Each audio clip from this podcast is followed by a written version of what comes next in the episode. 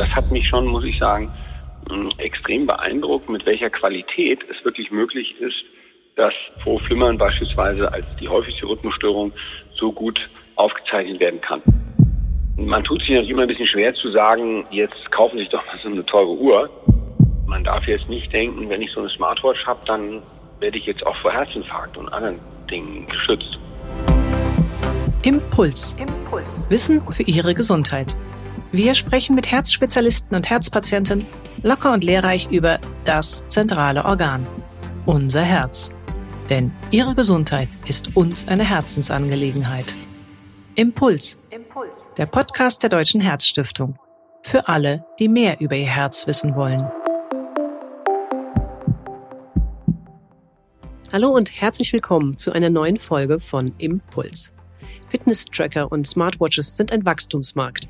Sie gehören zu den sogenannten Wearables, also intelligenten elektronischen Geräten, die direkt am Körper getragen werden. Hauptmotiv vieler Käufer die Optimierung ihrer Gesundheit. Und dazu gehört mitunter auch Vorhofflimmern vorzubeugen, beziehungsweise diese Herzrhythmusstörung zu dokumentieren. Wie gut geht das aber mit speziell einer Smartwatch? Sind die Messungen überhaupt verlässlich? Zur besseren Einschätzung, was mit einer solchen Smartwatch bei Vorhofflimmern möglich ist und was vielleicht auch nicht, darf ich als heutigen Gesprächspartner im Impuls-Podcast nun den Hamburger Kardiologen Professor Stefan Wilhelms begrüßen. Ja, vielen Dank für die nette Einführung, Frau Ney. Professor Willems ist Chefarzt der Klinik für Kardiologie und internistische Intensivmedizin der Asklepios Klinik St. Georg und er ist Mitglied im wissenschaftlichen Beirat der Herzstiftung. Er gehört zudem zu einem wissenschaftlichen Gremium, das gerade einen aktuellen praktischen Leitfaden zum Einsatz solcher digitalen Produkte bei Vorhofflimmern erarbeitet hat. Mein Name ist Ruth Ney. Ich bin Medizinredakteurin bei der Herzstiftung. Professor Wilhelms, wie sieht das eigentlich im Alltag so aus? Wie oft kommen inzwischen Patienten zu Ihnen, die aufgrund einer Smartwatch-Anzeige auf Vorhofflimmern alarmiert worden sind? Ja, vielen Dank für die, für die Frage. Das ist eigentlich ja schon wirklich tägliche Routine geworden. Ich kann mich noch gut an den ersten Patienten erinnern, der mit so einer Dokumentation zu mir kam. Das war ein, ein rüstiger oder ist ein rüstiger mit 70er Mann, der in 2019, als es losging mit den Smartwatches, wirklich mit einer blitzsauberen Dokumentation, Erstdokumentation von Vorflimmern zu uns kam und selbst der Wechsel zwischen normalem Rhythmus und Vorflimmern war aufgezeichnet und auch dieser Wechsel konnte erkannt werden. Und das hat mich schon, muss ich sagen, ähm, extrem beeindruckt, mit welcher Qualität es wirklich möglich ist, dass Vorflimmern beispielsweise als die häufigste Rhythmusstörung so gut aufgezeichnet werden kann. Mittlerweile ist es eine Routine geworden. Wir wissen natürlich, dass die Smart Watches noch keine äh, Kassenleistung sind. Von daher mit der ja, Kostensituation, die jetzt noch nicht für jede Frau und jeder Mann unbedingt so begeistert äh, übernommen und eingesetzt wird. Aber abgesehen davon ist es etwas, dass es natürlich einen Kostenfaktor gibt, muss man klar sagen.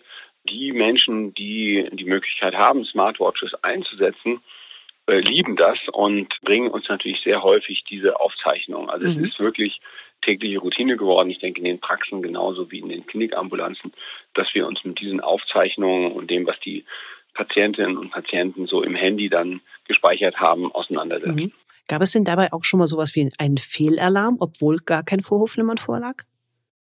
Ja, und das macht natürlich ähm, ganz, ganz äh, wichtig und bedeutsam, dass die Beurteilung dessen, was da angezeigt wird, da heißt es dann ja immer so nett, du hast möglicherweise Vorflimmern oder bitte ja, suche deinen Arzt auf, denn es könnte Vorflimmern sein. Und das muss man in der Tat machen, weil es gibt natürlich auch Situationen, beispielsweise viele äh, Extraschläge aus einem normalen Rhythmus heraus. Das kann auch schon mal als Vorflimmern detektiert werden. Also es ist ganz wichtig, dass man diese Aufzeichnungen dann von einem Arzt wirklich validieren lässt, ähnlich wie wir das auch bei normalen EKG-Aufzeichnungen kennen. Da gibt es dann immer automatisierte äh, Befundungsvorschläge. Das muss wirklich validiert werden von einem Arzt. Mhm.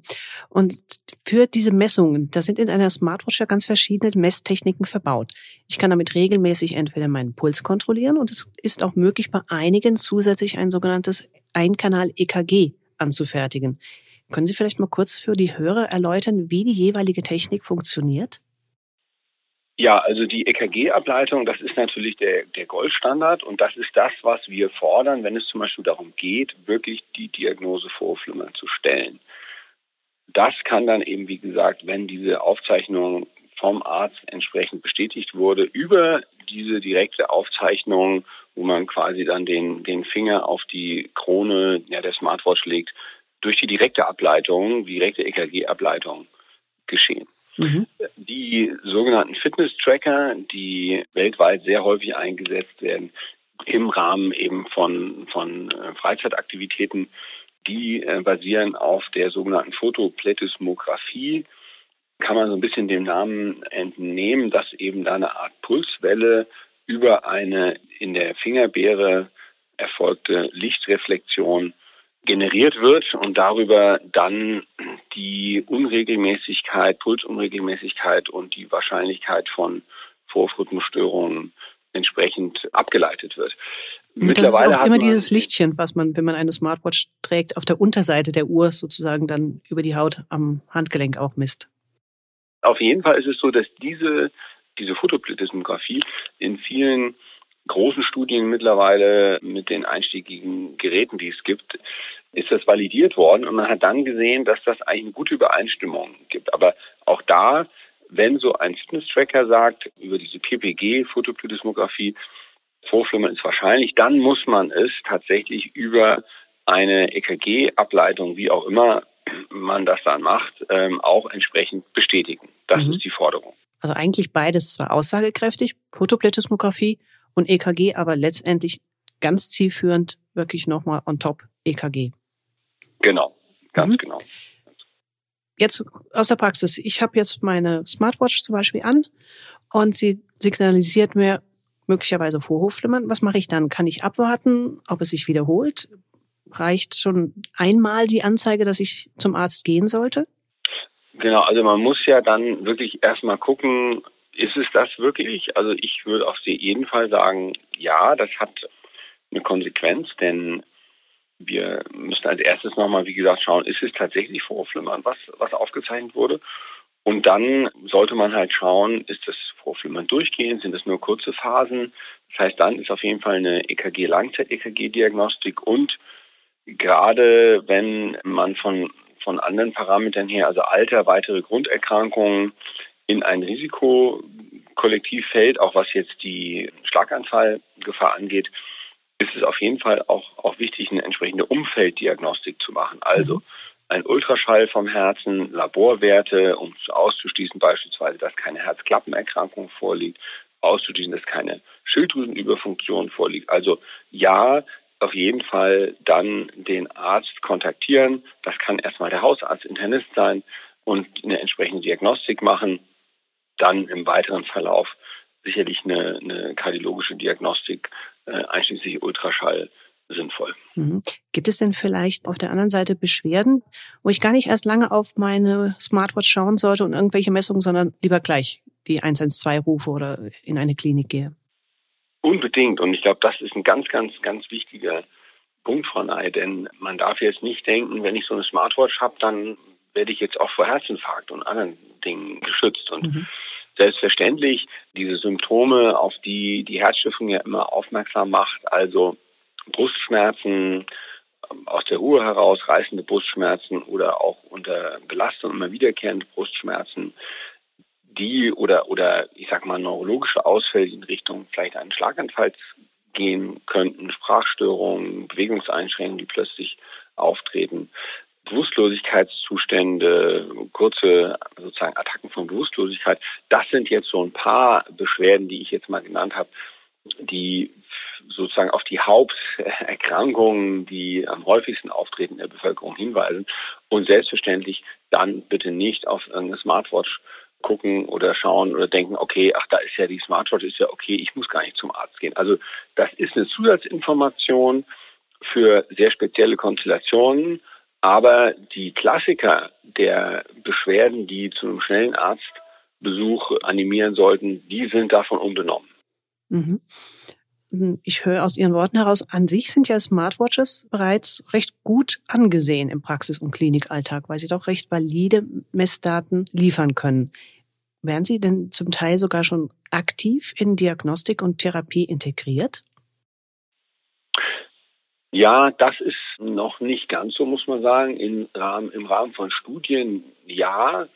Wir sind da noch nicht ganz so weit wie andere Länder, die das jetzt, beispielsweise Australien oder so, die also ein sehr, sehr hohes auch Trainingsprogramm, Aufklärungsprogramm für Patientinnen und Patienten mit einer hohen Wahrscheinlichkeit für Rhythmusstörungen haben, sind wir noch nicht ganz so weit. Aber wir haben natürlich, wie gesagt, im, im, in der täglichen Praxis das sehr, sehr häufig. Man tut sich natürlich immer ein bisschen schwer zu sagen, jetzt kaufen Sie sich doch mal so eine teure Uhr. Mhm. Das ist natürlich sinnvoll, wenn man das machen kann, wenn man sich das leisten kann. Es gibt ja natürlich auch welche, die nicht ganz so teuer sind. Aber es ist jetzt noch nicht so, dass es jetzt Teil der, der klinischen Betreuung ist. Es gibt da auch verschiedene Studien, in denen wir auch teilnehmen, auch jetzt mit Versicherungsanbietern, großen Krankenkassen, wo man eben schaut, kann man über diese Art der Smartwatch generierten EKG-Ableitung beispielsweise das Auftreten von Ereignissen, die zur Krankenhauseinweisung führen, reduzieren. Insgesamt ist ja die Telemedizin jetzt auch eine Methode, die eben abrechenbar ist und unterstützt wird. Also von daher wird das sicherlich weitergehen in diese Richtung und in die Integration auch dieser Wearables in klinische alltägliche Routine. Wenn auch Ihnen die Herzgesundheit wichtig ist, werden Sie Mitglied der Deutschen Herzstiftung. Infos dazu finden Sie im Internet unter herzstiftung.de. Gibt es denn Patienten, wo Sie sagen, ja, hier macht das Tragen einer Smartwatch oder ähnlichem durchaus Sinn? Ja, auf jeden Fall. Also das auf jeden Fall. Mm, das sind natürlich die Patienten, die beispielsweise eine zur Erstdiagnostik, die sagen, ich habe ganz seltene Episoden und immer wenn, wenn das da ist, also sei es jetzt eine Pulsunregelmäßigkeit, sei es Herzrasen und sagen, immer wenn das kommt, habe ich gerade kein Langzeit-EKG dabei. Ne? Da haben wir früher sehr viel das sogenannte Tele-EKG eingesetzt, also haben dann so, so Scheckkarten ausgegeben, die man dann aufhält und da auf die Brust hält und dann wird es abgeleitet, das EKG, und dann kann man das dann aus dem Speicher raus dann auslesen im Verlauf. Hm, das ist eine etwas altertümliche Technologie, muss man sagen. Da sind natürlich gerade bei so sporadischen Episoden, die man schwer fassen kann mit normalen Langzeit-EKGs oder auch zur Therapiekontrolle, sind Smartwatches auf jeden Fall sinnvoll. Mhm. Wir hatten Sie jetzt gerade angesprochen, nicht jeder mag eine Smartwatch. Sei es, er mag keine Uhr tragen, sei es aber mhm. auch, sie ist ihm zu teuer. Welche Alternativen gibt es denn möglicherweise zu einer Smartwatch?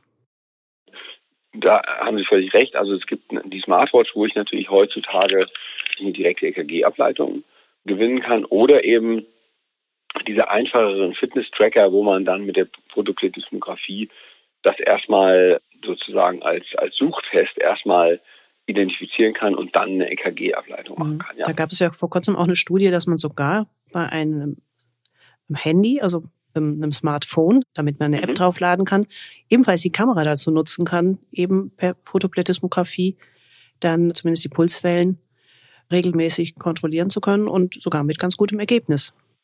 Ja, also das ist sicher eine, eine Alternative. Es muss nicht die Watch sein, sondern es kann auch über das, über das Smartphone laufen, wenn man eben mit, mit so einer App das entsprechend dass das entsprechend screent. Ja, dann gibt es eben dann erstmal die Fotoplethysmographie und dann kann man unter Umständen dann, äh, wenn etwas aufgezeichnet wurde, kann man dann das entsprechend validieren. Ja. Mhm.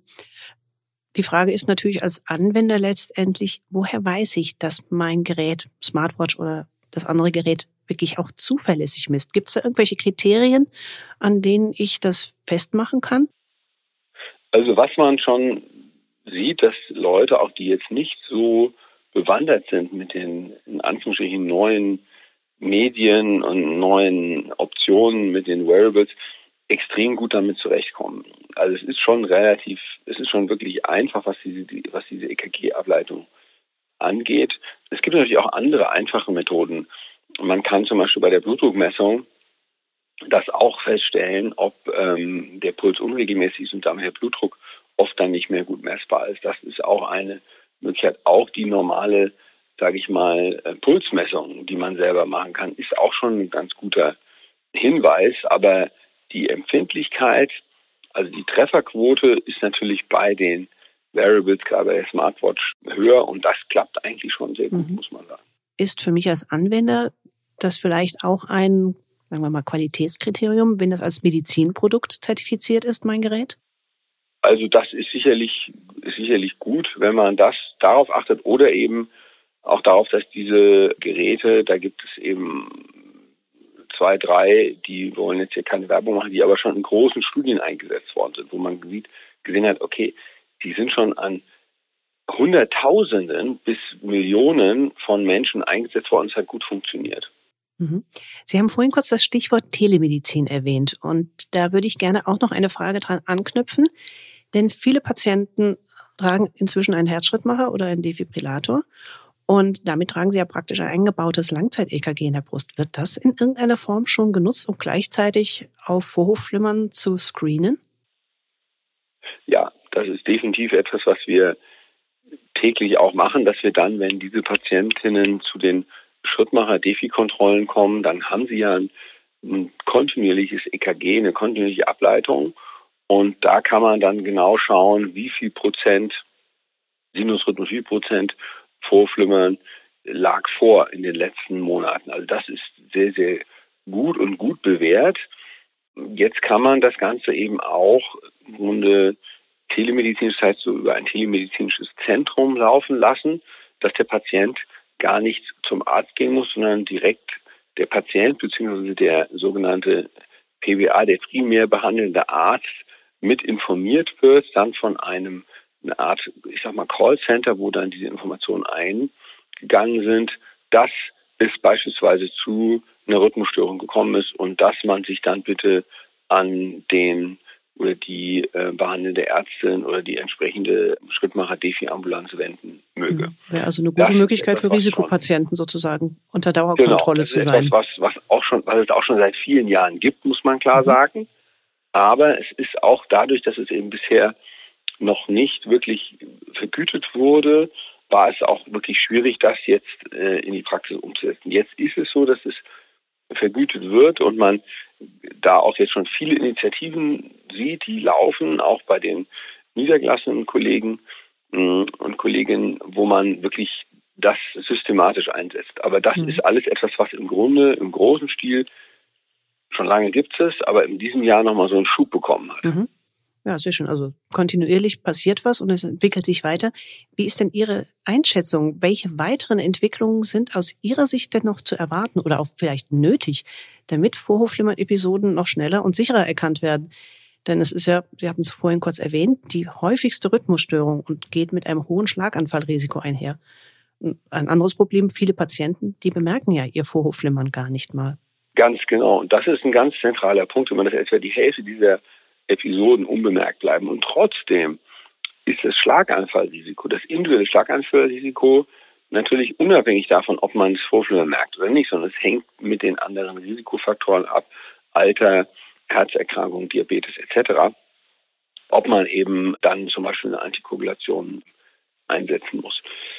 Ja, was wird kommen? Das ist eine super spannende Frage. Ich glaube, wir haben zunehmend oder werden zunehmend auch wirklich Studiendaten bekommen, sehr spannende Studiendaten in den nächsten Monaten und, und Jahren, aber auch in den nächsten Monaten, beispielsweise dazu, wie, wie schnell muss ich Patienten mit einer Blutverdünnung versorgen, wenn ich zum Beispiel in so einem Device, wir haben gerade darüber gesprochen, Schrittmacherpatient, wenn ich dann Vorflimmern detektiert habe oder auch mit einem mit einer anderen Möglichkeit. Wann muss wirklich die Blutverdünnung erfolgen? Ist es so, dass wir vielleicht mit dieser frühen Detektion auch schon Phasen erwischen, die vielleicht gar nicht unbedingt gleich einer Blutverdünnung bedürfen. Das sind wirklich Fragen, die offen sind und dazu brauchen wir mehr Daten, um unsere Patienten noch besser beraten zu können. Mhm. Vielen Dank für das spannende Gespräch. Ich danke Ihnen, Frau Ney. Tja, was lässt sich als Impuls aus diesem heutigen Gespräch mitnehmen? Vorhofflimmern zählt zu den größten Risikofaktoren für einen Schlaganfall. Eine frühzeitige Diagnose ist entscheidend, um die Risiken zu mindern. Wenn auch noch nicht ganz klar ist, zu welchem Zeitpunkt. Moderne Smartwatches und andere Geräte mit EKG-Sensoren oder vergleichbarer Technik, die können hier durchaus sinnvoll unterstützen. Und diese sogenannten Wearables können noch trotzdem nicht die Diagnose beim Arzt ersetzen. Selbst wenn sie dabei hilfreich sind, selbst gelegentliches Vorflimmern mit hoher Treffsicherheit zu erkennen. Mehr Infos zum Thema Vorhofflimmern finden Sie übrigens auf der Website der Deutschen Herzstiftung. Und kennen Sie eigentlich auch unseren Service der Sprechstunde bei Fragen zur Herzgesundheit? Dann schauen Sie doch einfach mal auf der Website vorbei. Ich sage Tschüss für heute und freue mich, wenn Sie auch das nächste Mal wieder mit dabei sind, wenn es heißt Impuls. Wissen für Ihre Gesundheit.